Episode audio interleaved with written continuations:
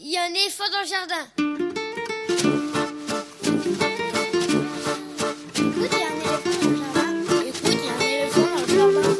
Hein Bonjour, bonjour à toutes et à tous. Véronique Soulet au micro pour l'actualité culturelle des enfants petits et grands en Île-de-France. Une émission pour tous les adultes qui n'ont pas oublié qu'ils ont d'abord été des enfants.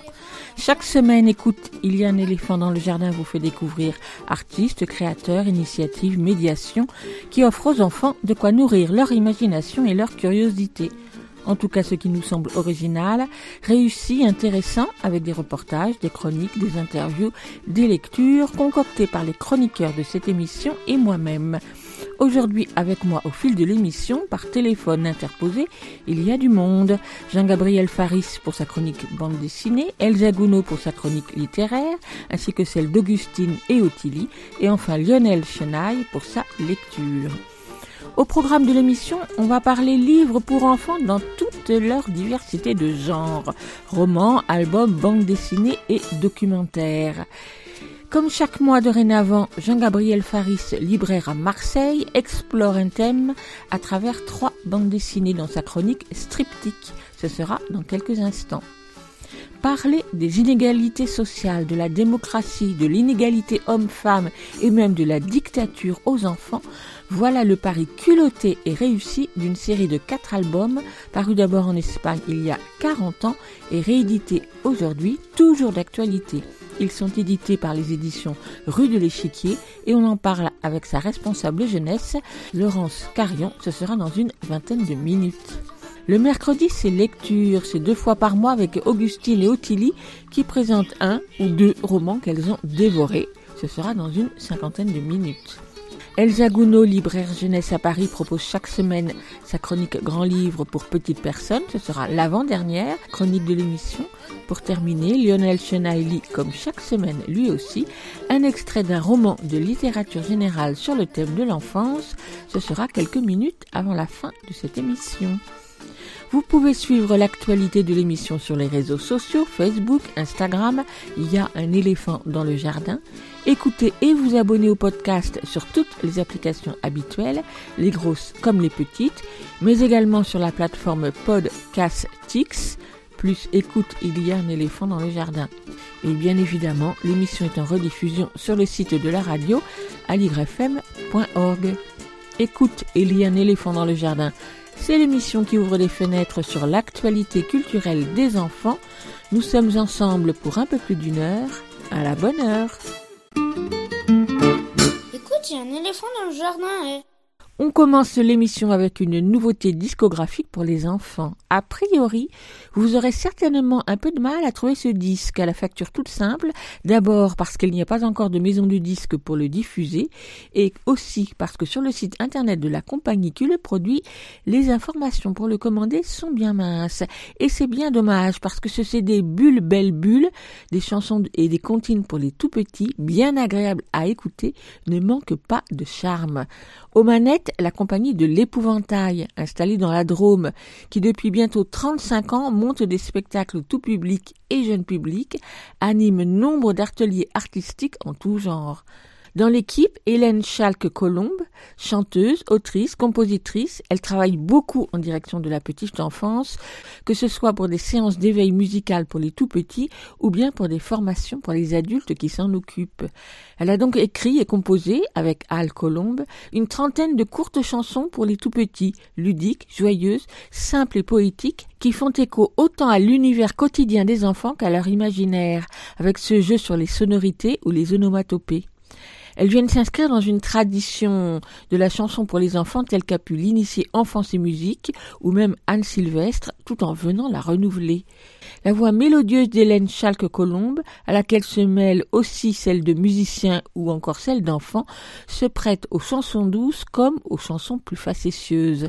Elle est accompagnée de nombreux instruments, piano, contrebasse, bandoneon, dulcimer à marteau, oui, dulcimer à marteau, accordéon diatonique, violon, clochette, percussion et d'autres encore, dans une très grande variété d'arrangements qui en font toute la richesse et surtout l'originalité, dans un domaine de publication pour les tout petits déjà très riche. Bulle Belle Bulle par la compagnie de l'épouvantail, chanson de et par Hélène Chalque-Colombe, à se procurer via le site de la compagnie épouvantail.org. On écoute l'une des chansons, elle s'intitule Les sabots.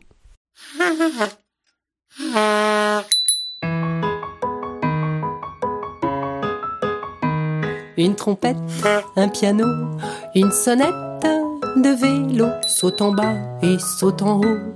C'est la danse des sabots sous un bel édredon. Dans mon lit endormi, je me chante la chanson des toupies dans la nuit.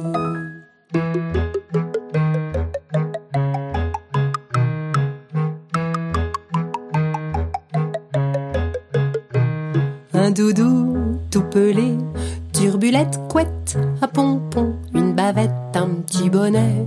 C'est la danse des chaussons sous un bel édredon. Dans mon lit endormi, je me chante la chanson des toupies dans la nuit.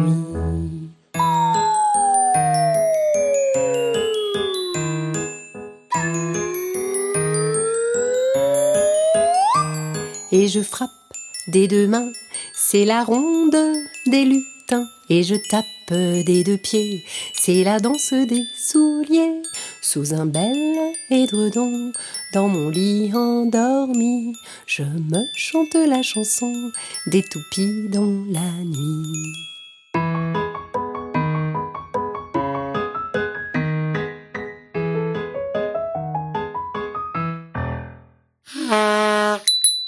Jean-Gabriel Faris, libraire à Marseille, fin connaisseur de la bande dessinée dans toute sa diversité, présente dorénavant chaque mois dans sa chronique Striptyque trois albums ou séries, pas forcément récentes, mais reliées par une thématique.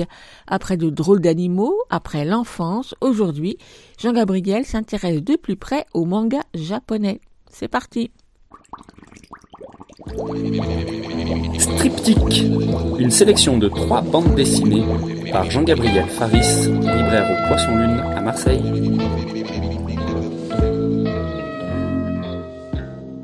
Bonjour tout le monde et bienvenue dans ce nouveau numéro de Striptyque. Au programme, le Japon, les années 80, les garçons, les filles et entre les deux.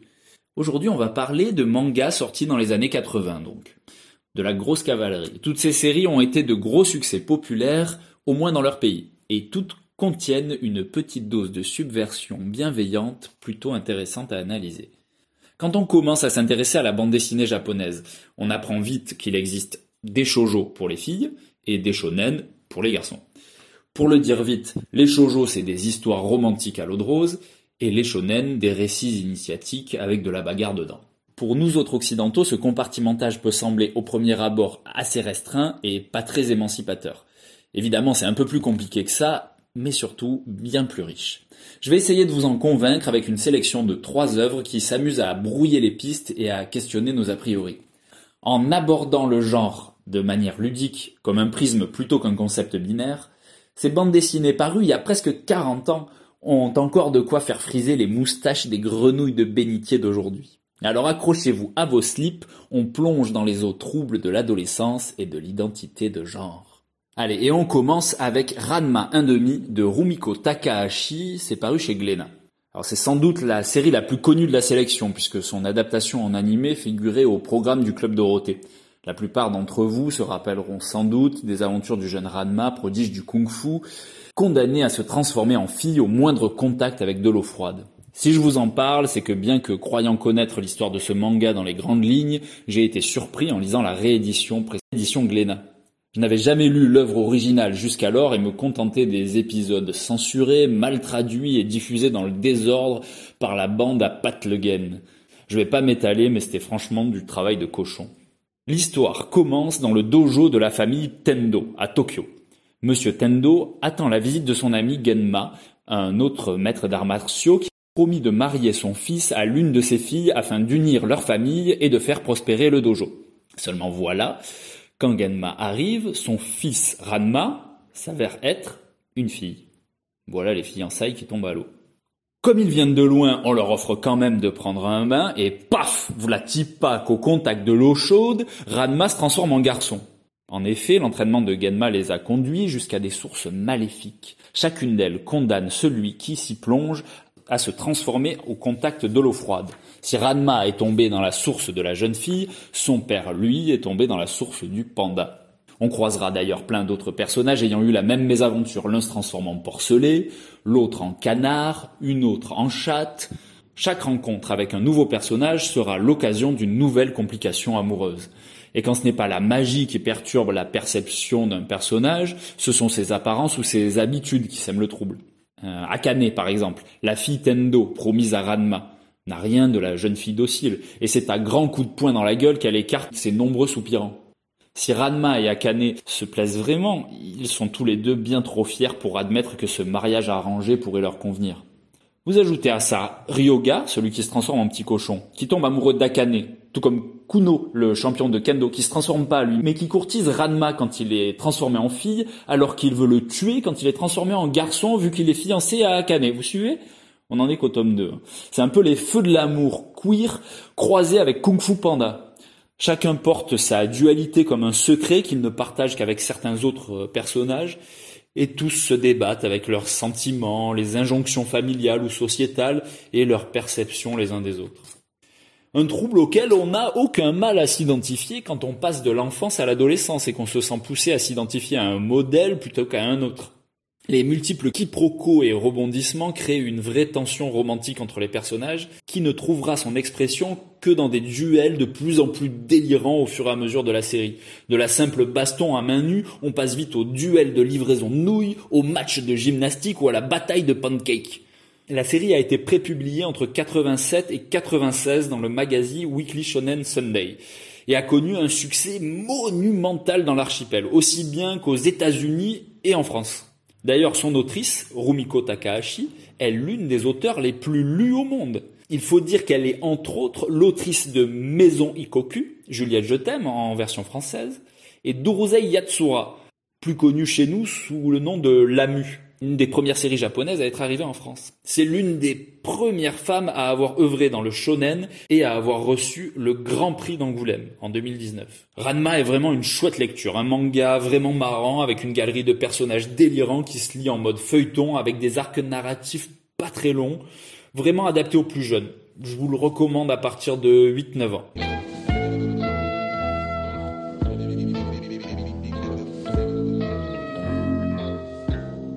On continue avec Stop Ibarikun de Isashi Eguchi au Lézard Noir. Stop Ibarikun a été prépublié entre 81 et 83 dans le magazine Weekly Shonen Jump. Si le nom vous dit quelque chose, c'est que c'est le même magazine qui publiait Dragon Ball par exemple. Isashi Eguchi nous y raconte l'histoire de Kosaku, un jeune lycéen qui se retrouve orphelin suite au décès de sa mère. Avant de mourir, elle le confie au bon soin d'un vieil ami d'enfance qui s'avérera être le parrain de la mafia locale. Complètement flippé en découvrant le métier de son nouveau tuteur, Kosaku se ravise bien vite en découvrant ses quatre filles toutes plus belles les unes que les autres. La jolie Ibari surtout lui tape particulièrement dans l'œil. Pas étonnant quand on sait que c'est la fille la plus populaire de son nouveau bahut. Le hic, c'est que Ibari est né garçon, un secret bien gardé par le cercle familial dont la réputation de malfrat impitoyable doit à tout prix être préservée. Kosaku se retrouve à devoir protéger la transidentité d'Ibari qui le perturbe grandement. D'autant que la jeune fille s'amuse beaucoup de l'effet qu'elle produit sur Kosaku et passe son temps à le provoquer. Ibari est le seul héritier de l'empire du crime de la famille Ozora, et son père tente tout ce qu'il peut pour qu'elle se conforme à son genre de naissance. Mais la jeune fille est loin d'être une mauviette, et tous les yakuza qui sont envoyés pour tenter de la viriliser finissent par s'en mordre les doigts. Au lycée, tous les garçons et même quelques filles se languissent d'amour pour elle. Mais certaines autres, jalouses et suspicieuses, complotent pour nuire à sa réputation, au risque de faire éclater le secret d'Ibari au grand jour.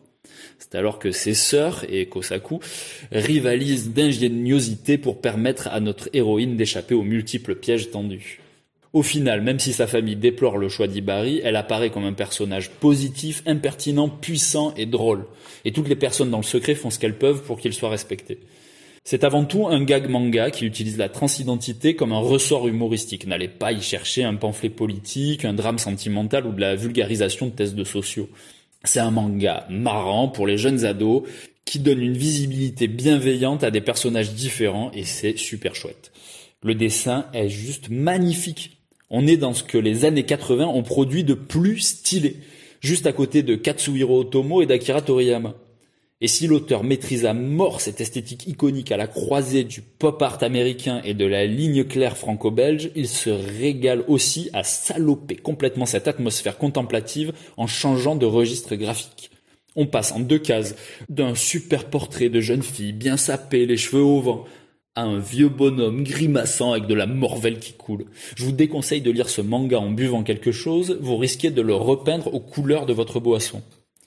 À ces changements de rythme graphique, il ajoute aussi des digressions narratives. Il se permet de couper le récit pendant deux trois pages pour se mettre en scène et raconter sa galère à suivre le rythme de parution qui lui est imposé. Et fera d'ailleurs un gros break au milieu de la publication, complètement épuisé par la charge de travail. La série ne dure que quatre tomes, l'auteur abandonnant sa carrière de mangaka définitivement et le rythme de travail harassant qui va avec. Il deviendra ensuite illustrateur pour la pub, mais surtout Kara designer pour les plus grands noms de l'animation japonaise comme Otomo ou Satoshi Kon. Si sa carrière de mangaka n'a pas duré longtemps, son esthétique pop a influencé toute une génération de mangaka, de Monetaro Mochizuki à Akiko Higashimura. Je vous conseille à tous de lire Stop Ibarikun, à partir de 11-12 ans on va dire. Voilà, c'est Stop Ibarikun de Isashi Eguchi chez Le Lézard Noir.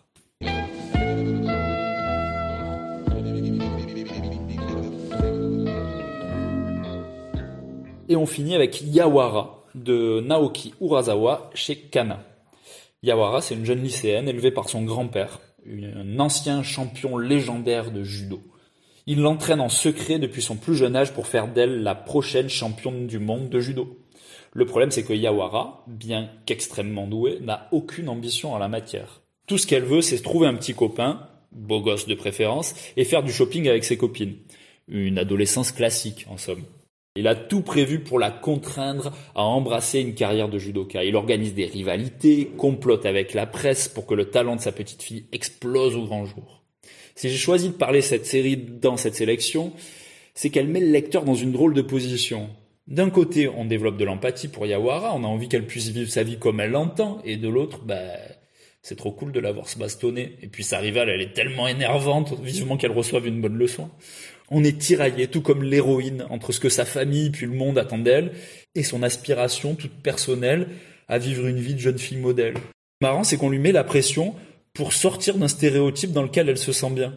Du coup, euh, on est un peu gêné, on se demande si cette injonction à l'émancipation, c'est pas aussi un peu une forme d'oppression. Enfin bon, à l'heure où j'écris cette chronique, je n'ai pu lire que les trois premiers tomes de la série, qui en comptera une vingtaine, et on sent que petit à petit Yawara se laisse gagner quand même par la fièvre du judo et que sa réticence à suivre la voie tracée pour elle par sa famille est surtout due à ses propres peurs. Elle craint qu'en se révélant comme la fille balèze qu'elle est, les garçons ne prennent peur, sans se rendre compte que sa force et son talent en fascinent déjà plus d'un. Yawara, débuté en 1986, est la première série de Naoki Urasawa en solo. Si vous le connaissez pas, c'est un peu le maître du thriller en manga. Le champion du cliffhanger, ces fins de chapitre qui nous laissent en suspens et nous font foncer acheter la suite. S'il est chez nous plutôt connu pour sa production à destination des adultes, cette œuvre de jeunesse a eu déjà un énorme succès au Japon. Elle a même généré un boom du judo à l'époque, un peu comme Olivier Tom avec le foot.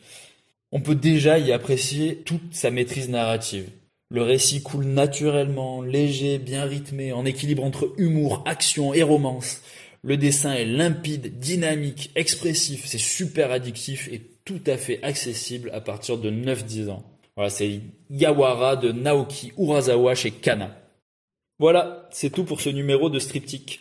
Si jamais le sujet vous a intéressé et que vous avez envie d'approfondir un peu, je vous conseille de regarder l'émission Post-Pop, Trouble dans le genre, sur le site d'arrêt sur image. Je vous laisse avec The Barbarians, un groupe anglais qui en 1965 se demandait déjà ce qui pouvait bien différencier un garçon d'une fille, avec leur tube Are You a Boy or Are You a Girl? Il me reste à vous dire au revoir et à vous donner rendez-vous le mois prochain pour un nouveau numéro de Striptease.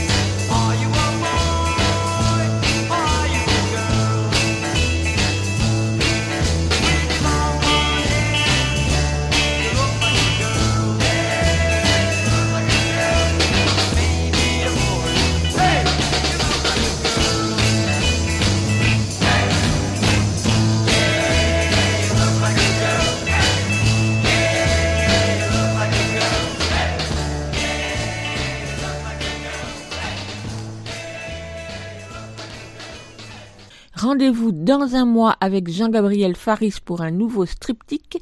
Toutes les références des mangas qu'il a cités aujourd'hui sont à retrouver sur la page de l'émission.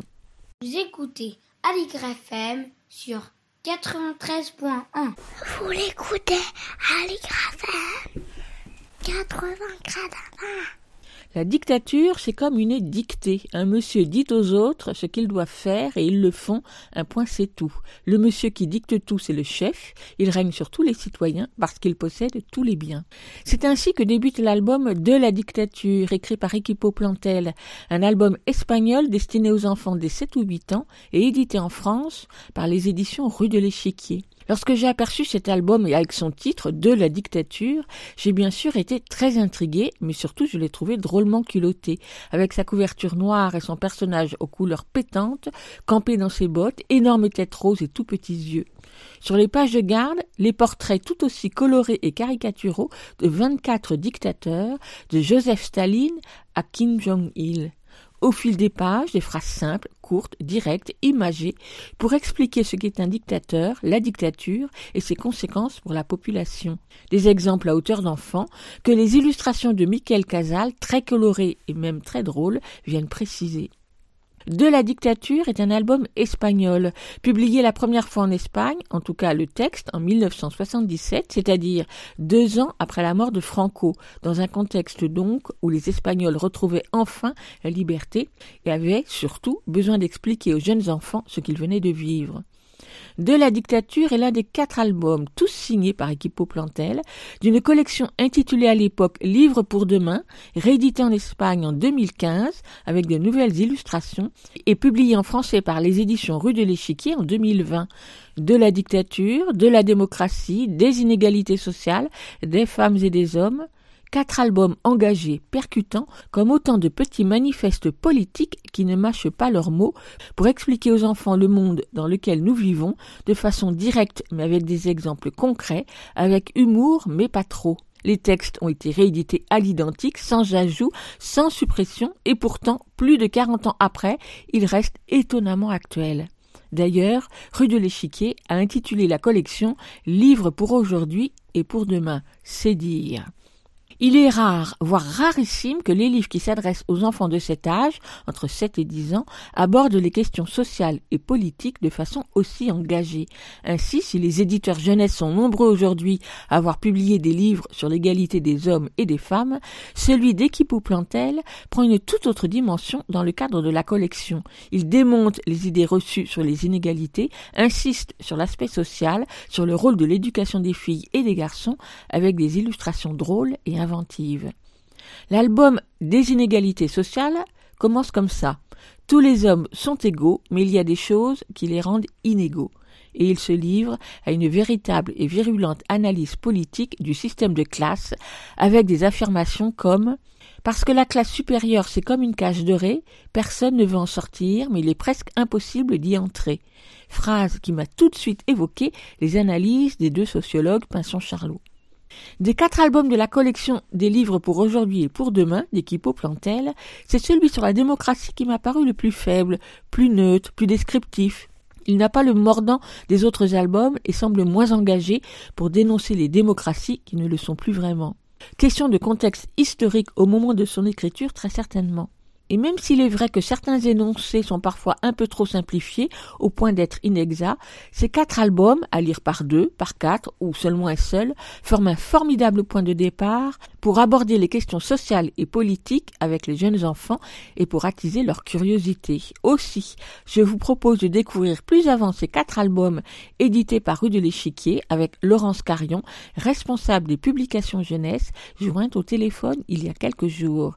Et pour commencer, je lui ai demandé de présenter Rue de l'Échiquier. Rue de l'Échiquier est une maison qui a fêté ses 10 ans il y a deux ans maintenant, dont la vocation, enfin la vocation ou l'ADN est de publier des livres sur des sujets de société particulièrement liés euh, au développement durable et à l'écologie. Il y a maintenant 4-5 ans, Thomas Bou, qui est le fondateur euh, de Rue de l'Échiquier, a décidé d'ouvrir un département euh, jeunesse et moi j'ai rejoint la maison comme directrice de collection à cette occasion. Qu'est-ce qui vous intéressait, vous, dans ce projet de rue de l'Échiquier, côté jeunesse? Alors, ce qui m'intéressait dans le projet de la rue de l'Échiquier, c'est avant tout euh, les thèmes abordés, qui sont pour moi euh, des sujets de société euh, essentiels et dont j'avais envie de parler aux enfants à travers les livres que nous allions initier ensemble. Et puis, bien sûr, la qualité du travail des auteurs et des éditeurs de cette maison. Donc avant, vous aviez déjà un parcours dans l'édition jeunesse, si je ne me trompe pas. Alors, j'ai un long parcours dans l'édition jeunesse euh, qui a commencé euh, il y a plus de 25 ans maintenant euh, aux éditions du Seuil jeunesse, où j'ai œuvré comme éditrice pendant de longues années. Et donc aujourd'hui, vous êtes responsable du secteur jeunesse de rue de l'Échiquier, mais ce n'est pas un travail à plein temps. C'est pas un travail à plein temps. Je partage mon temps entre plusieurs maisons d'édition et un autre euh, travail qui, pour le coup, euh, est quand même euh, beaucoup lié au développement durable et à toutes les nouvelles problématiques environnementales et de transition écologique. Et sur cette question donc environnementale, vous avez lancé la collection qui s'appelle Je me bouge pour ma planète. Tout à fait, Je me bouge pour la planète. Le dernier titre paraît ces jours-ci, qui s'appelle Mission permaculture.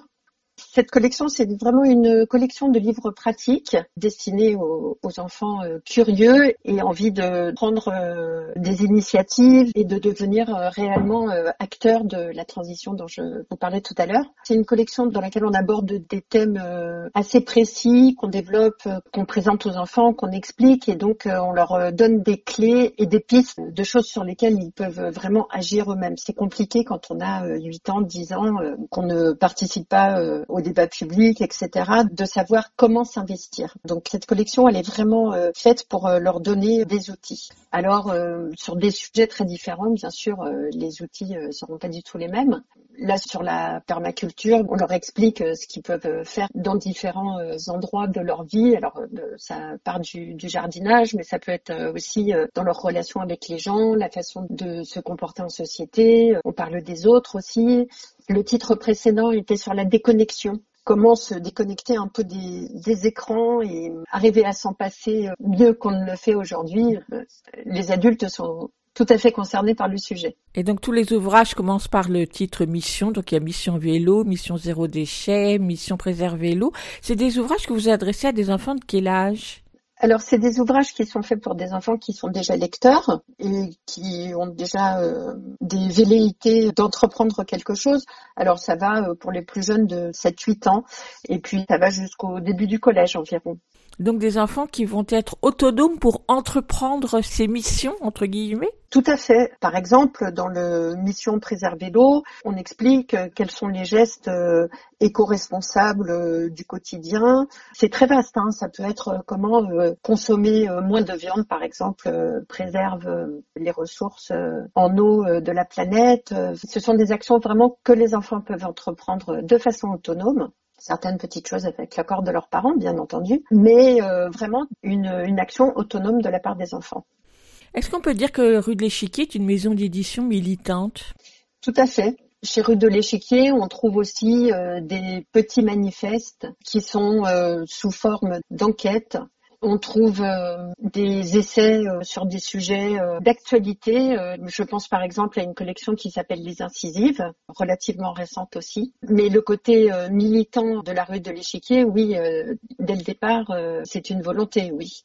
Alors, euh, la collection des livres pour aujourd'hui et pour demain, qui à l'origine s'appelait Livres pour demain, c'est une collection de quatre albums. Il n'y en aura pas d'autres puisque cette collection euh, a été créée il y a maintenant euh, plus d'une quarantaine d'années. C'est un achat en Espagne. C'est la première fois que vous faites un achat, non? C'est la première fois qu'on fait un achat, tout à fait. On a vraiment euh, eu un coup de cœur euh, pour cette collection qui nous a semblé euh, d'une grande pertinence et d'une grande clairvoyance aussi. Et puis qu'on voyait tout à fait dans notre catalogue parce que justement, ce sont des livres très militants et très engagés sur des thématiques extrêmement fortes extrêmement fortes et rarement abordées de cette façon-là, en tout cas dans l'édition jeunesse.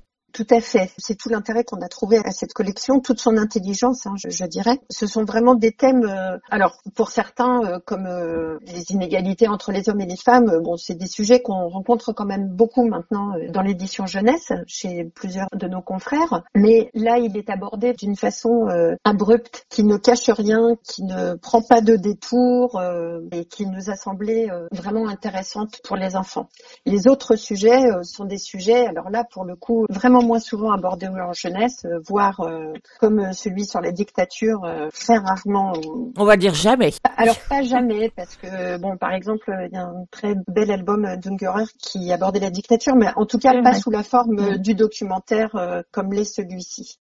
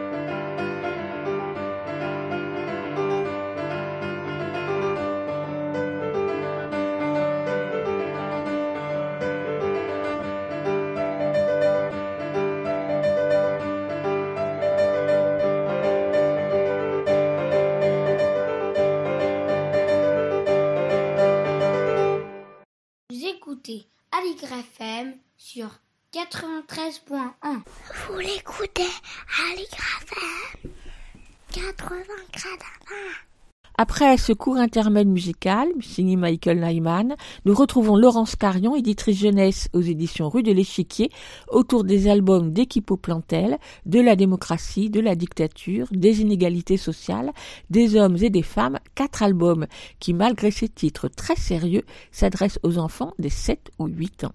Alors on va remonter donc à la jeunesse de cette collection. Donc comme vous l'expliquez très bien dans les albums, ça a apparu en une première fois en Espagne quelques années après la mort de Franco, trois ans après, puisque ça a apparu en 1978. Et puis les éditions euh, Mediavaca, je crois que je prononce bien, ont réédité ces textes sans en changer un mot, mais ont renouvelé les illustrations qui sont d'ailleurs absolument formidables. Est-ce que vous savez qui sont les éditions Mediavaca alors les éditions Mediavaca, euh, vous l'avez dit, c'est un, éditeur euh, espagnol euh, qui fait un peu comme la rue de, de l'échiquier des livres relativement militants. On peut dire que ces quatre livres, donc ils s'appellent De la dictature, de la démocratie, des inégalités sociales et des femmes et des hommes, sont quatre albums pour des enfants de 7, 8, 10 ans, donc des albums très engagés. On va dire que ce sont des petits manuels d'éducation politique oui, d'éducation politique. Alors, euh, à l'intérieur de ces quatre albums, mais qui sont vraiment une collection très très cohérente, qui ont tous été écrits euh, par un même collectif euh, d'auteurs, donc juste après la mort de Franco. Les textes sont de Equipo Plantel, donc c'est un collectif d'auteurs hein, dont on ne sait pas d'ailleurs euh, qui sont ces auteurs. Ah oui, j'ai pianoté sur Internet, je n'ai rien trouvé. On ne trouve absolument rien, même l'éditeur d'origine euh, n'a pas pu nous renseigner. Je pense vraiment que c'était une volonté de leur part euh, de rester un collectif sans être nommé, mais de vraiment rester sous le nom du, du collectif. Donc ces textes, oui, ont été écrits tous les quatre par le même collectif. On peut en distinguer quand même, hein, on va dire, deux parce que ils expliquent tous hein, euh, de façon euh, quand même euh, très claire et, très percutante. Ils s'expriment tous sur des sujets essentiels. Mais pour moi, il y a quand même deux fois deux albums. D'ailleurs, on les a sortis de cette façon, en deux fois deux titres. Il y en a deux qui sont vraiment sur des sujets de société hein, qui font souvent débat et qui sont tout à fait d'actualité. Des hommes et des femmes, bien entendu, ça c'est vraiment le, sujet d'actualité. Et puis celui sur les inégalités sociales, qui à travers tout ce qui s'est passé ces dernières années, on voit bien, est un sujet quand même toujours, voire même qui reprend un peu de vigueur ces dernières années dans le paysage politique français. Et puis les deux autres titres qui pour moi sont plus politiques, on va dire, qui sont la démocratie parce qu'on vit dans une démocratie, mais euh, les enfants le savent pour la plupart. Ils savent pas forcément ce que ça signifie. Et puis euh, aussi parce que c'est très important euh, de savoir comment ça fonctionne quand on est un, un jeune citoyen, de savoir ce que c'est la démocratie. Et puis le deuxième titre, la dictature, bah parce que quand on vit dans une démocratie, on a heureusement, peut-être ou malheureusement, pas forcément la connaissance euh, que la démocratie n'est pas la norme et que ailleurs euh, il existe des dictatures, encore de nos jours, oui. Alors le parti pris des auteurs, de l'équipe d'auteurs, c'est de partir du niveau de l'enfant, c'est-à-dire euh, on va comparer euh, la démocratie à une cour de récréation et on va comparer la dictature à une dictée à partir de laquelle on doit faire exactement ce que demande euh, l'enseignant. Il y a un point, c'est tout. Et tout le parti pris aussi des auteurs, c'est d'écrire des textes très courts, très simples, voire à certains moments, j'ai trouvé, à un petit peu simplifier les choses quand même. Tout à fait. Alors ça, c'est vraiment, oui, le parti pris de la collection, c'est-à-dire d'être euh, très clair, très sobre, mais percutant. Tout à fait. Mais ce qui participe à cette euh, à ce résultat. Alors oui, parfois, euh, effectivement, dans certaines phrases, on pourrait même euh, penser l'humour est pris un peu à contre-pied. Hein. On dit bien que le plus fort, euh, c'est le dictateur et qu'il est aussi le plus intelligent, le plus gentil et, le plus grand. Hein. Mais les textes, le, le, fait qu'ils soient parfois même un tout petit peu cyniques, on peut dire, ils sont destinés quand même à interpeller les enfants et justement à les faire réagir. C'est-à-dire que quand on lit ça, on a presque envie de se mettre en colère et de dire que non, c'est pas normal. Et puis euh, il y a un grand décalage, c'est un petit peu plus dur à faire euh, passer à l'antenne, mais il y a un très grand décalage entre l'illustration et, les textes qui vient contrebalancer euh, ce propos parfois un peu percutant comme ça, mais qui est lui sans ambiguïté par rapport à où on se place. Effectivement, les illustrations donc sont réalisées pour chaque album par un illustrateur ou une illustratrice différente. Donc joue parfois sur l'humour, parfois sur la complémentarité d'informations, ouvre sur l'imaginaire même pour certains. Oui, oui, tout à fait. Il y a une grande diversité dans les illustrations. Alors, elles ont toutes été réalisées par de jeunes illustrateurs espagnols, hein, une nouvelle génération d'illustrateurs, mais une cohérence dans la collection euh, qui est euh, très belle, enfin très réussie. Pour chaque album, vous avez terminé le récit avec euh, une page euh, complémentaire d'informations pour resituer l'album et le contenu dans notre époque actuelle. Il m'a semblé parfois que justement vous alliez plus loin que ce qui était dit dans l'album lui-même c'est justement un peu la, volonté de ces albums, c'est-à-dire de faire réagir les enfants, euh, de développer leur sens critique. Hein. C'est vraiment euh, un âge où euh, commence à s'intéresser à tout ce qui se passe autour de nous, à l'injustice, à l'injustice, aux grandes causes. Et donc, ça nous a semblé absolument essentiel de pas terminer la lecture comme ça et de faire rebondir les enfants par des petites questions après avoir exposé le sujet, leur avoir donné des clés, de leur poser des petites questions qui ramènent à leur euh, hauteur d'enfants et sur ce qui se passe par rapport à ces sujets dans leur monde à eux, dans leur quotidien. Par exemple, euh, dans le titre euh, sur des femmes et des hommes, une des questions peut être qui doit gagner l'argent de la maison ou qui commande le plus qui doit faire les travaux domestiques. Ça, ce sont des sujets qui vont aider l'enfant à ancrer tout ce qui vient de se dire et d'expliquer dans l'album, à se poser des questions euh, vraiment du quotidien et qui l'intéressent et à aller plus loin dans sa réflexion à voir aussi quel est le rapport avec notre quotidien, c'est-à-dire qu'on ne s'aperçoit pas forcément des choses qui peuvent être parfois insidieuses dans ces relations, euh, par exemple dans les hommes et les femmes, et ce qui fait aujourd'hui euh, un grand débat, c'est-à-dire euh, qui estime qu'une femme qui se fait interpeller dans la rue est agressée. Certains vont vous dire que c'est une agression, d'autres vont vous dire euh, qu'au contraire, euh, c'est parce qu'on la trouve jolie et que c'est la complimenter, etc.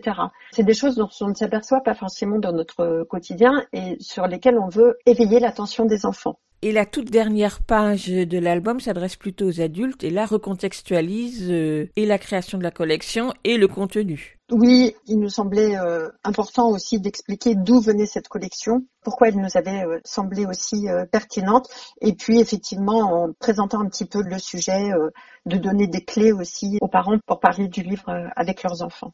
Alors vous disiez tout à l'heure que vous divisiez cette série de quatre albums en deux, donc euh, de la dictature et de la démocratie pour l'aspect plus politique, des femmes et des hommes et des inégalités sociales plus pour l'aspect social. Mais ce que j'ai trouvé dans ces deux derniers titres, ils étaient beaucoup plus incisifs, on va dire, et beaucoup plus euh, dénonciateurs. On ne mâche pas ces mots. L'inégalité des femmes et des hommes, euh, c'est dû aux hommes et c'est aussi une question d'éducation. Donc ça, c'est le parti pris qu'on retrouve pas forcément dans d'autres livres sur le sujet.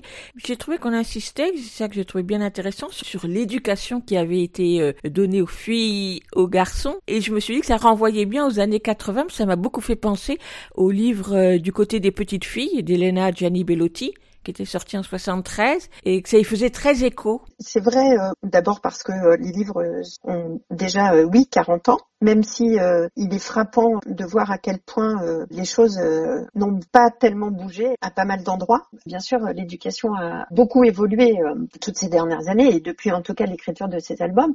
Enfin, il y a des choses qui sont dans l'album et qui restent vraies, c'est-à-dire et qu'on peut observer vraiment tous les jours, c'est-à-dire qu'on va assez communément dire à une petite fille, oh là là, qu'est-ce que tu es jolie, quand on va dire à un petit garçon, oh là là, qu'est-ce que tu es grand. La beauté euh, reste l'apanage des filles et la force euh, et la grandeur, euh, celle des garçons. Alors, c'est peut-être des choses qu'on fait sans s'en apercevoir et sans penser à mal, mais c'est des choses qui participent quand même à une forme de sexisme, on va dire. Et dans l'album des inégalités sociales, là aussi, on, on, appelle un chat un chat et donc on parle de système de classe et on dénonce les classes supérieures et les classes moyennes. Et là aussi, c'est un album euh, très virulent. Il est très virulent, il est très engagé. Moi, c'est peut-être euh, mon préféré dans cette série de quatre, même si bon, je, les aime tous beaucoup, hein, mais euh, je trouve vraiment. D'abord, le sujet n'est pas souvent abordé, ce que je déplore. Alors, j'étais vraiment très très contente qu'on propose un, un, titre sur le sujet, et je trouve qu'il est à la fois très fort, très exigeant, très incisif, et en même temps d'une finesse d'intelligence incroyable. les exemples donnés sont vraiment euh, très très bien choisi et, je trouve qu'il met à jour euh, quelque chose euh, pareil qui fait partie de notre quotidien et la définition des classes sociales qui en est donnée, je trouve, est extraordinaire. Enfin, il est d'une grande qualité. Laurence Carion, donc chacun de ses ouvrages donc s'appelle De la dictature, de la démocratie, des inégalités sociales des femmes et des hommes, donc comme des petits traités comme Des Republica. Est-ce que c'est une évidence pour vous de garder ces titres tels quels? Alors c'était pas tout à fait les titres. Hein. Ça c'est notre euh, petite patte euh, dans la traduction d'avoir rajouté donc euh, du coup cette petite forme encyclopédique hein, parce qu'on cherchait des titres et puis que simplement ça nous paraissait un peu brut de dire de la démocratie et que d'un autre côté il n'y avait pas vraiment de fioriture à mettre autour de ce terme qu'on a trouvé cette astuce pour leur donner une cohérence de forme. Est-ce que ces quatre ouvrages vous incitaient, vous invitez à les acheter soit deux par deux, soit carrément la collection complète Ou est-ce que en lire un seul euh, est déjà rentré dans un système de pensée pour les enfants? Un seul, c'est déjà bien parce que effectivement, euh, c'est pas des sujets qu'on aborde tous les jours, voilà, mais euh, c'est vrai que la collection fait vraiment une cohérence de pensée qui est intéressante voilà, après, euh, on peut choisir euh, deux sujets parce que euh, un qui soit justement peut-être plus politique et l'autre plus sociétal. Enfin bon, c'est vraiment à chacun de voir l'intérêt qu'il lui trouve. Mais enfin bon, moi j'ai discuté avec des libraires qui me disaient que les gens qui en avaient acheté un venaient en général ensuite acheter les autres. Donc je vous conseille de commencer par au moins, puis l'envie des autres viendra d'elle-même, je pense. Donc vous n'avez pas encore de retour de lecteurs, ils sont un peu jeunes ces livres. Si si, on a des retours de lecteurs, euh, de leur intérêt. Euh, bon alors c'est vrai que sur le titre des femmes et des hommes, euh, j'ai plus de retours autour de moi, peut-être parce que alors, je dirais pas que le sujet est plus facile, mais en tout cas, il est plus d'actualité. C'est quelque chose dont les enfants parlent déjà beaucoup entre eux. Il y a de tels débats en ce moment, ils en ont tellement entendu parler. Euh, c'est des sujets dont ils débattent à l'école, euh, autour de tous les mouvements euh, qui viennent de voir le jour là. Donc, sur celui-là, oui, on a des retours vraiment d'enfants qui un peu moins sur les autres euh, parce que c'est des sujets euh, moins abordés simplement, euh, non pas qu'ils soient plus pointus ou plus plus difficiles, mais moins abordés en tout cas. Et moins faciles à offrir. Moins facile à offrir, oui, tout à fait. Ça fait moins des cadeaux. C'est pour ça que j'étais un petit peu embarrassée pour répondre à votre question par un ou par quatre, parce que c'est sûr que c'est des albums euh, qu'on achète à ses enfants. Enfin, et encore que euh, c'est tout à fait intéressant d'offrir un, tel album euh, quand on, on, va à un anniversaire ou voilà. Mais Bon, comme les sujets sont un peu un peu graves, malgré tout l'humour euh, de ces albums, c'est vrai que on n'achète pas forcément les quatre d'un coup. En tout cas, ce sont des albums qui ouvrent à discussion parce que comme effectivement les explications ou les définitions sont assez simples, elles demandent à être euh, complétées et creusées. Tout à fait. Je pense que ça va faire de beaux débats autour de la table euh, du dîner dans les familles. Tout à fait. Merci beaucoup, Laurence Carion. Merci à vous. C'était donc Laurence Carion, directrice des publications jeunesse à rue de l'Échiquier. La collection des livres pour aujourd'hui et pour demain est composée de quatre albums, de la démocratie, de la dictature, des inégalités sociales, des femmes et des hommes, écrits par Equipo Plantel, illustrés chacun par un illustrateur différent, à lire et à discuter avec les enfants des 7 ou 8 ans. Et vous l'avez entendu, quand on commence à lire l'un de ces albums, on a envie de lire les autres. Je vous propose d'écouter maintenant le chanteur David Delabroche et sa chanson On pense de travers, extrait de son disque Super Ego qui vient de paraître, distribué par l'autre distribution.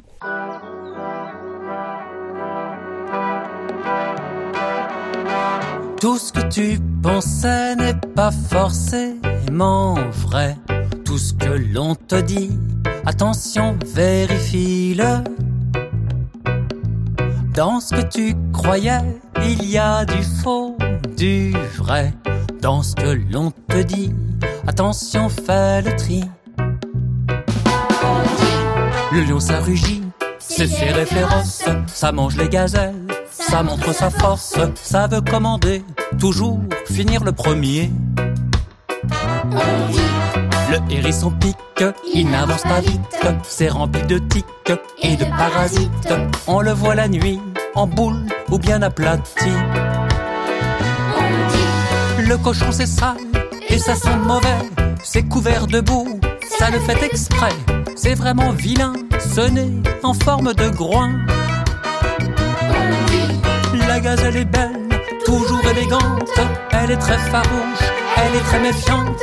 À la vue du lion, elle court, elle fait de grands bonds. Nous, on ne pense pas comme ça. On pense de travers, on pense même à l'envers. Le lion s'arrougit devant les gazelles, ça n'aime pas la viande, même avec du sel. C'est un gros minou qui pousse des miaou miaou. Le hérisson fonce à toute vitesse. Il double les camions en montrant ses fesses. Son poil est si doux qu'on peut lui faire des bisous. Le cochon est propre, il enfile des bottes pour aller jouer au milieu des crottes. Il sent le savon, la rose, l'odeur des bonbons. La gazelle est belle, mais elle a des gaz. Ses copains s'en moquent à la moindre occasion. C'est pourquoi elle fuit ainsi toute compagnie. Tout ce que tu pensais n'est pas forcément vrai. Tout ce que l'on te dit, attention, vérifie-le. Ce que tu croyais, il y a du faux, du vrai. Dans ce que l'on te dit, attention, fais le tri.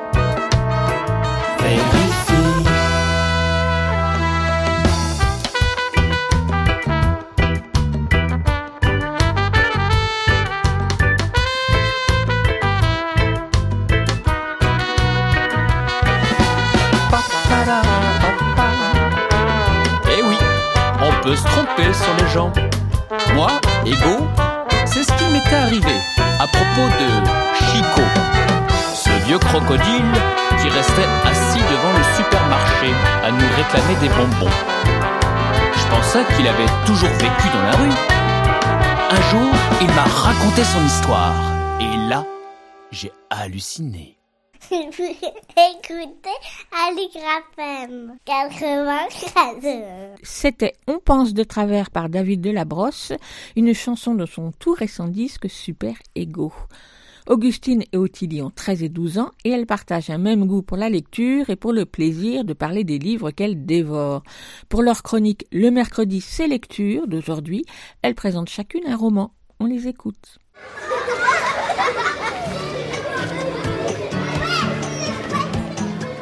Le mercredi, c'est lecture. Attends, on recommence. Le mercredi, c'est lecture. Une chronique d'Augustine et d'Ottilie. Bonjour, bienvenue dans cette nouvelle chronique. Aujourd'hui, on va vous parler de deux romans où les héros et héroïnes sont différentes des autres. Moi, je vais vous parler du livre Wonder de R.J. Palacio, paru chez PKJ. Moi, je vais vous parler de la saga Piper Magnibus de Victoria Forrester, paru chez Lumen. On a choisi cette thématique car Ottilie voulait parler de Wonder à un moment. Et moi, je cherchais un livre, donc on- il y avait une histoire de différence un peu. Donc j'ai trouvé cette saga qui, oui, euh, sur le même thème à peu près, mais pas de la même façon. Donc, je vais vous parler du livre Wonder, écrit par R.J. Palacio. Le livre Wonder parle de Auguste, 10 ans, qui a une malformation faciale. Auguste a toujours fait l'école à la maison, à cause de ses nombreuses opérations. Mais cette année, il rentre en sixième avec tous les autres enfants. Dans ce roman, on va voir si Auguste euh, va se faire des amis à l'école ou des ennemis, si tout va bien se passer. Donc euh, Auguste, il a euh, une sœur qui s'appelle Olivia, mais dans le roman, on, l'appelle Via. Il a une chaîne qui s'appelle Daisy. Et puis dans le roman, il y a cinq parties. Et à chaque partie, c'est un personnage différent de l'histoire. Dans plusieurs parties, on va avoir les mêmes moments, mais racontés par euh, deux personnes différentes. J'ai adoré ce roman parce que c'est un de mes préférés. Euh, la chose que j'ai le plus aimé, c'est euh, de voir le quotidien quand on est différent. Donc les commentaires ou les regards des autres personnes quand on est dans la rue. Enfin, dans le roman, on voit bien ça. La chose que j'ai le moins aimé, c'est que bah, y a des moments qui sont hyper tristes. Et je sais, bah, ça fait partie du roman, mais c'est le moment que j'ai les moins aimé. Donc euh, je vais vous lire un extrait du livre Wonder. Je ne suis pas un garçon de 10 ans ordinaire, c'est certain. Oh, bien sûr, je fais des choses ordinaires. Je mange des glaces, je fais du vélo, je joue au ballon, j'ai une Xbox. Tout ça fait de moi un enfant comme les autres, sans doute. Et puis, je me sens normal, au-dedans. N'empêche, lorsqu'un enfant ordinaire entre dans un square, les autres enfants ordinaires ne s'enfuient pas en hurlant. Quand un enfant est normal, les gens ne le fixent pas partout où il va. Si je trouvais une lampe magique et si un seul souhait m'était accordé, je demanderais un visage ordinaire que personne ne remarque jamais. J'aimerais pouvoir marcher dans la rue sans que tout le monde me regarde et puis détourne les yeux à toute vitesse. Voilà mon idée. La seule raison pour laquelle je ne suis pas ordinaire, c'est que les autres me voient comme ça. Mais à force, on s'habitue. Est-ce que c'est une histoire qui a vraiment une fin ou euh, on peut s'imaginer une suite après? Bah en fait, comme euh, ça raconte sa vie, euh, on va pas suivre toute sa vie, donc euh, forcément le roman il s'arrête à un moment où, il est encore vivant.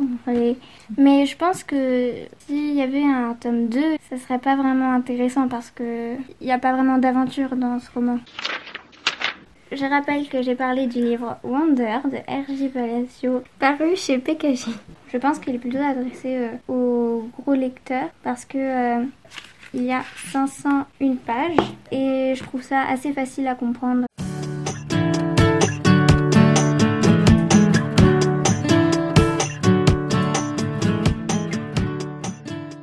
Donc, je vais vous parler de Piper Magnibus. Donc, on va suivre Piper, qui est une jeune fille qui peut voler depuis sa naissance. Euh, dans les airs, elle peut faire plusieurs figures. Euh, ses parents ont caché des, yeux du monde parce que bah, ils avaient peur qu'elle soit rejetée, que bah, vu qu'elle est différente, enfin très différente, c'est assez euh, compliqué pour eux. Mais à un moment, elle va malheureusement montrer son pouvoir devant toute la ville, sans le faire exprès. Donc après l'incident, elle va aller dans une école top secrète pour enfants avec des super pouvoirs. Et dans cette école, elle va faire la connaissance de plusieurs euh, enfants, comme elle, qui ont des pouvoirs. Ils peuvent par exemple voir à travers les matières ou rapetissir euh, tant qu'ils veulent. Et elle va devenir amie avec Conrad, qui lui, sait tout, mais tout sur tout.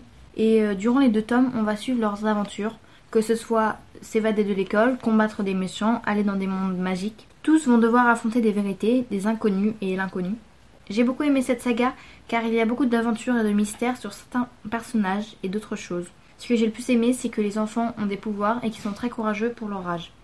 Ce que j'ai le moins aimé, c'est que le tome 2 est beaucoup plus compliqué à comprendre parce qu'on va suivre deux groupes euh, différents et ça m'a un peu embrouillé. Donc euh, même moment, on va suivre trois groupes et j'ai beaucoup moins aimé ce tome 2 du coup. Mais sinon, c'est vraiment une super saga. Les personnages sont attachants, c'est même rigolo des moments, je crois. Ah, donc je vais vous lire un extrait du premier tome de, de Piper Magnibus. Piper décida de sauter du toit. C'était une décision mûrement réfléchie de sa part. Son plan était très simple. Grimper tout là-haut, s'élancer en courant depuis l'une des extrémités pour prendre le plus possible de vitesse et sauter. Le plus important, enfin, ne pas tomber. Elle avait d'ailleurs absolument rien prévu en cas de véritable chute. Parce que quand on saute du toit de sa maison et qu'on atterrit sur la tête, c'est fini. Plus besoin de plan. Et ça, même Piper le savait. Sa décision était prise. Elle fit donc le saut de l'ange sans hésitation et sans regarder en arrière. Mais quand on en arrive à ce qui se passa ensuite, vous avez sans doute besoin de savoir une chose, ou deux, ou trois. Du coup, euh, dans la série, c'est un narrateur qui parle ou enfin c'est plusieurs euh, personnages différents qui racontent l'histoire ou enfin comment Euh, donc c'est un narrateur qui parle. Ok. Donc je vous rappelle que j'ai parlé de la saga Piper Magnibus de Victoria Forrester, paru chez Lumen. C'est un roman adressé aux gros lecteurs car quand on rassemble les deux romans, il y a 820 pages en tout. On vous retrouve bientôt pour un prochain livre.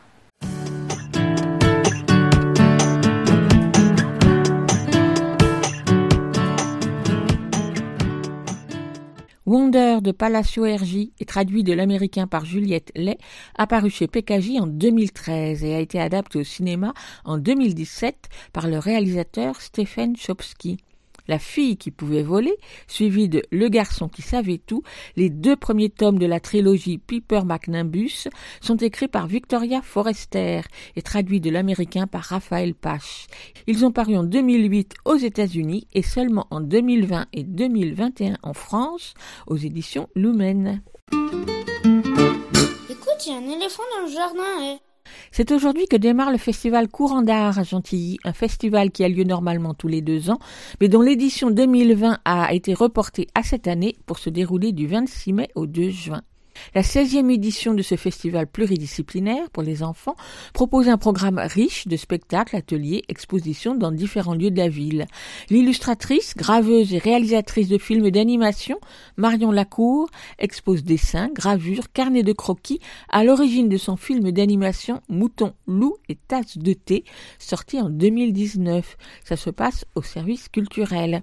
Parmi les spectacles proposés, on pourra entre autres voir le spectacle Bonhomme du conteur Julien Taubert et de l'illustrateur Vincent Godot que j'ai souvent évoqué dans cette émission et que je vous recommande donc chaudement. C'est demain soir à la salle des fêtes de Gentilly.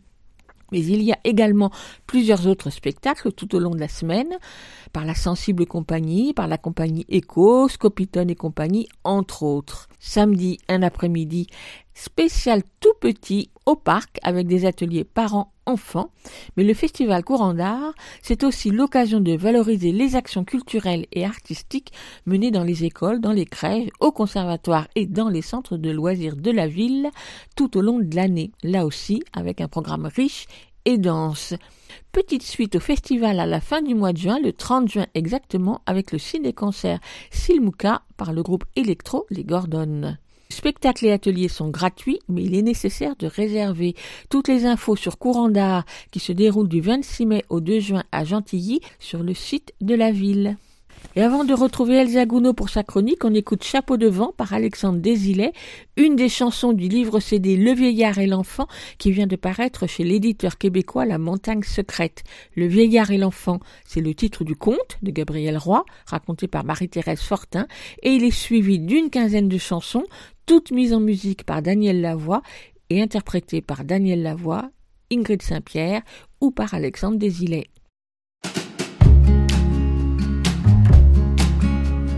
Chapeau de papier, puis chapeau de vin. Chapeau de mots qui parlent en dormant. Château de sable sur la plage endormie. De sable sage sous la main de l'ami. Elle a vu le lac pour la première fois. Dire à sa mère qu'elle a vu la mer. Elle a vu le lac, elle emportera.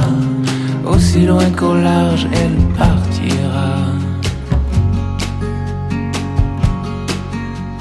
Chapeau de papier, puis chapeau de vin. Chapeau de mots qui parlent en dormant. Château de sable sur la plage endormie. De sable sage sous la main d'un ami.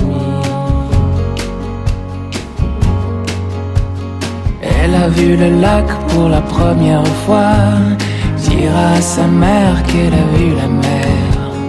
Elle a vu le lac qu'elle emportera. Aussi loin qu'un jour elle partira.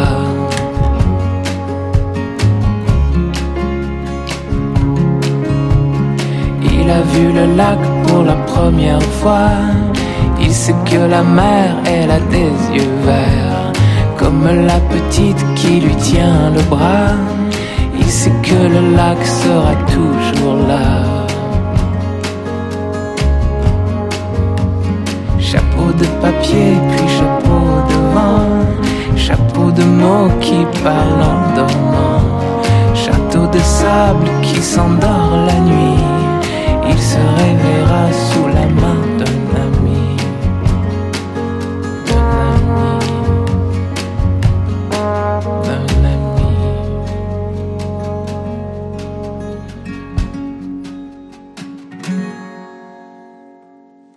Elsa Gounod est libraire spécialisée jeunesse à Paris et chaque semaine elle farfouille dans les rayons de nouveautés de sa librairie pour nous proposer un livre pour enfants, un album, un roman ou une BD, c'est selon, dans sa chronique Grand livre pour petites personnes. On l'écoute. Grand livre pour petites personnes par Elsa Gounod, libraire à Paris. Bonjour, aujourd'hui, je vais vous parler de l'album Changer d'air de Jeanne Macaigne, paru récemment aux éditions Les Fourmis Rouges. J'ai découvert le travail de Jeanne Macaigne il y a quelques années avec la publication de plusieurs albums aux éditions Mémo, dont le très beau Les coiffeurs des étoiles, ainsi qu'avec certaines de ses illustrations dans la presse. Son style attire l'œil et est d'emblée reconnaissable dans son esprit psychédélique et ses couleurs très travaillées. Dans Changer d'air, le personnage principal de l'histoire est une maison, elle-même habitée par une famille, tous vivant en bonne entente, jusqu'au jour où tout se délite entre les habitants, qui passent de colère en dispute, détruisant peu à peu la maison. Celle-ci décide alors de partir, voyager et tout recommencer dans un nouvel environnement paradisiaque, espérant que ce changement et cette nouvelle vie offerte ramènera l'harmonie au sein du foyer. J'ai déjà parlé ici de mon goût pour le traitement de l'architecture dans les livres pour enfants. Ici, l'on est au-delà, la maison est vue d'un autre biais, personnage à part entière de l'histoire. Que sont intéressantes les histoires où des objets, choses inanimées, prennent vie dans une forme d'anthropomorphisme. Cela permet un pas de côté de la réalité, de suggérer sans pointer lourdement. Il en va ici de l'importance de la maison pour tous, et particulièrement pour les enfants, pouvant être vue comme un cocon, une source de réconfort. Ces sentiments sont ici mis en image, en sens inverse, par cette maison particulièrement enveloppante et aimante avec ses habitants, et qui cherchera alors un moyen de les faire revenir à eux, d'arrêter les disputes qui la détruisent de l'intérieur, qui la minent afin de les sauver eux autant qu'elle-même. Il est alors ici question de l'âme de la maison.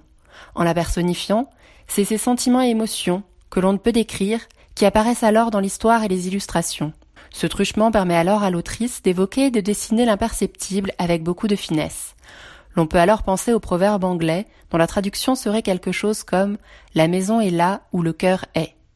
On peut alors aussi voir dans ce livre une fable écologique finement tressée autour de la synecdoque formée par le personnage même de la maison, pouvant représenter la planète comme habitat commun et unique à préserver, à protéger comme elle nous protège. Parler alors de la maison et de ses habitants rend cela étonnamment plus concret, alors que l'histoire est bien dans un monde imaginaire. Il y a là une sorte de premier degré décalé, particulièrement fin et intéressant, et non moralisateur. Il y a dans le propos de Jeanne Macaigne tant de poésie que d'humour et de bienveillance, dans ses questionnements sous-jacents sur le rapport des humains entre eux et avec le monde, le besoin d'harmonie. Son écriture est très poétique, avec de courts textes imagés, aux rimes irrégulières, comme de sortes de haïkus, permettant un décalage de l'œil sur le monde. Est ainsi développé un aspect étrange, presque surréaliste du monde créé dans cette histoire.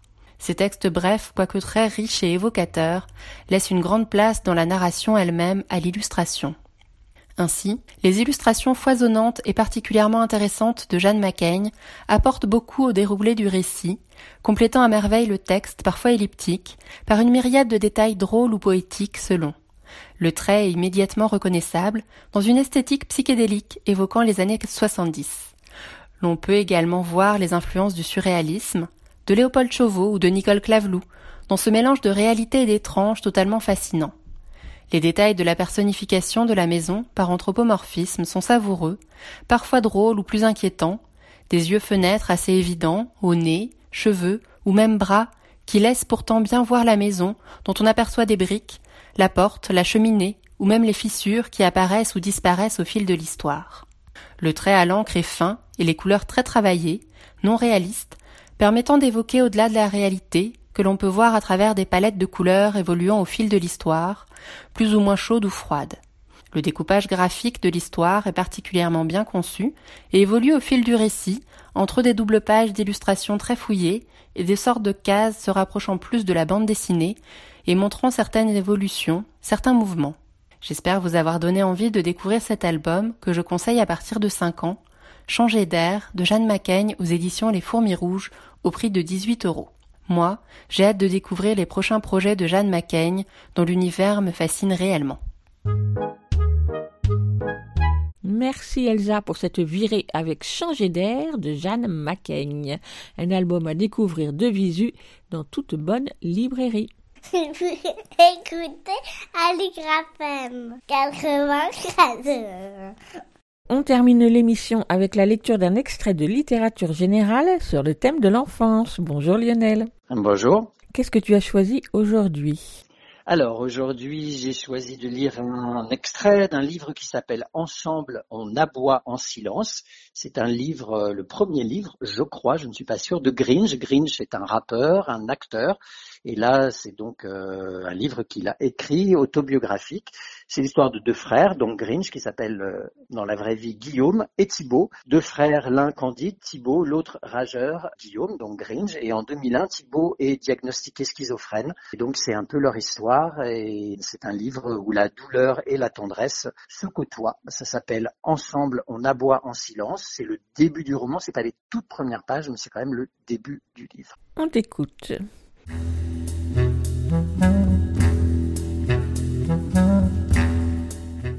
Thibaut, plus le temps passe, plus je deviens indolent. Il n'y a presque plus qu'à ton contact que je fais l'effort de sortir de ma réserve, avec toujours ce besoin de te protéger. Comme quand on était petit, que la cloche de 10h30 sonnait et que je me dépêchais de remonter le préau de l'école jusqu'à la grille qui séparait nos deux cours pour guetter ta sortie et m'assurer que tu allais bien. Il y avait cette énorme chaîne près des toilettes des garçons, sur lequel je reproduisais les coups de pied retournés du chevalier Lumière pour envoyer un signal aux inconscients qui t'auraient cherché des noises. Il ne pouvait rien t'arriver. Tu avais un frère dans la cour des grands, qui maîtrisait en théorie les rudiments du karaté et qui veillait sur toi. En théorie. Dans la pratique, ta garde rapprochée laissait parfois à désirer. Parce qu'un jour, j'ai foiré ma mission. J'ai même fait mieux que ça. Je t'ai tué. Mon pote Nico fêtait ses sept ans à quelques maisons de la nôtre. Maman avait dû me filer la permission d'y aller à condition que tu viennes avec moi. Et alors qu'on jouait dans sa chambre à balancer des fléchettes dans ses posters de Roberto Baggio, à établir de fragiles pyramides humaines jusqu'au plafond et à s'envoyer des oreillers dans la tronche, j'ai testé sur toi une de mes fameuses planchettes japonaises, pas encore tout à fait au point. Je revois la scène au ralenti. Au milieu du chaos provoqué par des enfants qui s'auto-tamponnent de bon cœur, toi, le plus petit d'entre nous, apparaissant soudain dans mon champ de vision, mes deux mains t'entraînant au sol, une jambe posée en ressort sur ton buste et, la seconde d'après, ton corps miniature catapulté jusque sur une malle en bois qui se trouvait derrière. Un bruit sourd, des cris d'effroi, un filet rouge marbrant ton front, des pleurs, les parents qui accourent et t'emmènent aux urgences, et moi, prostré là, assis sur une moquette blanche maculée de ton sang.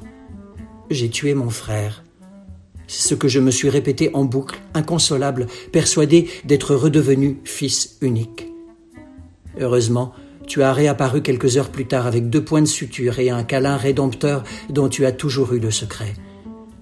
Si je mettais un point d'honneur à vouloir te protéger des dangers du monde, la vérité, c'est que j'étais agité, trop agité. Je ne tenais pas en place, et dans l'intimité de nos rapports, qui pouvait te protéger de moi? Au cours de ma quête éperdue de conneries à faire, tu te retrouvais souvent aux premières loges, quand je ne décidais pas de t'attribuer le premier rôle. Tu te souviens du jardin de la grand-mère, décapité avec un sabre en plastique? Putain, c'était jouissif. Non pas que ces rosiers rangés au carré m'emmerdaient particulièrement, mais fallait que j'élague, que j'aère un peu, que je la rende plus barge qu'elle n'était. Je l'adorais, mais je supportais mal la rigidité du cadre qu'elle nous imposait. La toilette au bidet, pieds nus sur le carrelage froid, l'eau de Cologne dans les cheveux, les patins pour glisser sur le parquet, ses feux de l'amour, sa messe du dimanche matin. Fait. Elle était ce que la Pologne avait érigé de plus solide en matière de monument d'hystérie. Alors, quitte à déborder, mon remède à tout ça a été de t'emmener dans la marge avec moi, de te protéger de toutes mes forces, tout en étant le pire des modèles. Aujourd'hui, les dangers du monde qui t'entoure ont changé de nature, et c'est de toi que j'aimerais te protéger, du regard des autres aussi. Je n'ai pas vraiment été ce qu'on appelle un frangin exemplaire, mais ce chevalier lumière de deux ans ton aîné, le même qui filait des coups de pied aux arbres, ce chevalier-là existe encore. Ça fait près de dix ans qu'il me souffle de jeter mes forces dans une bataille sans répit à tes côtés.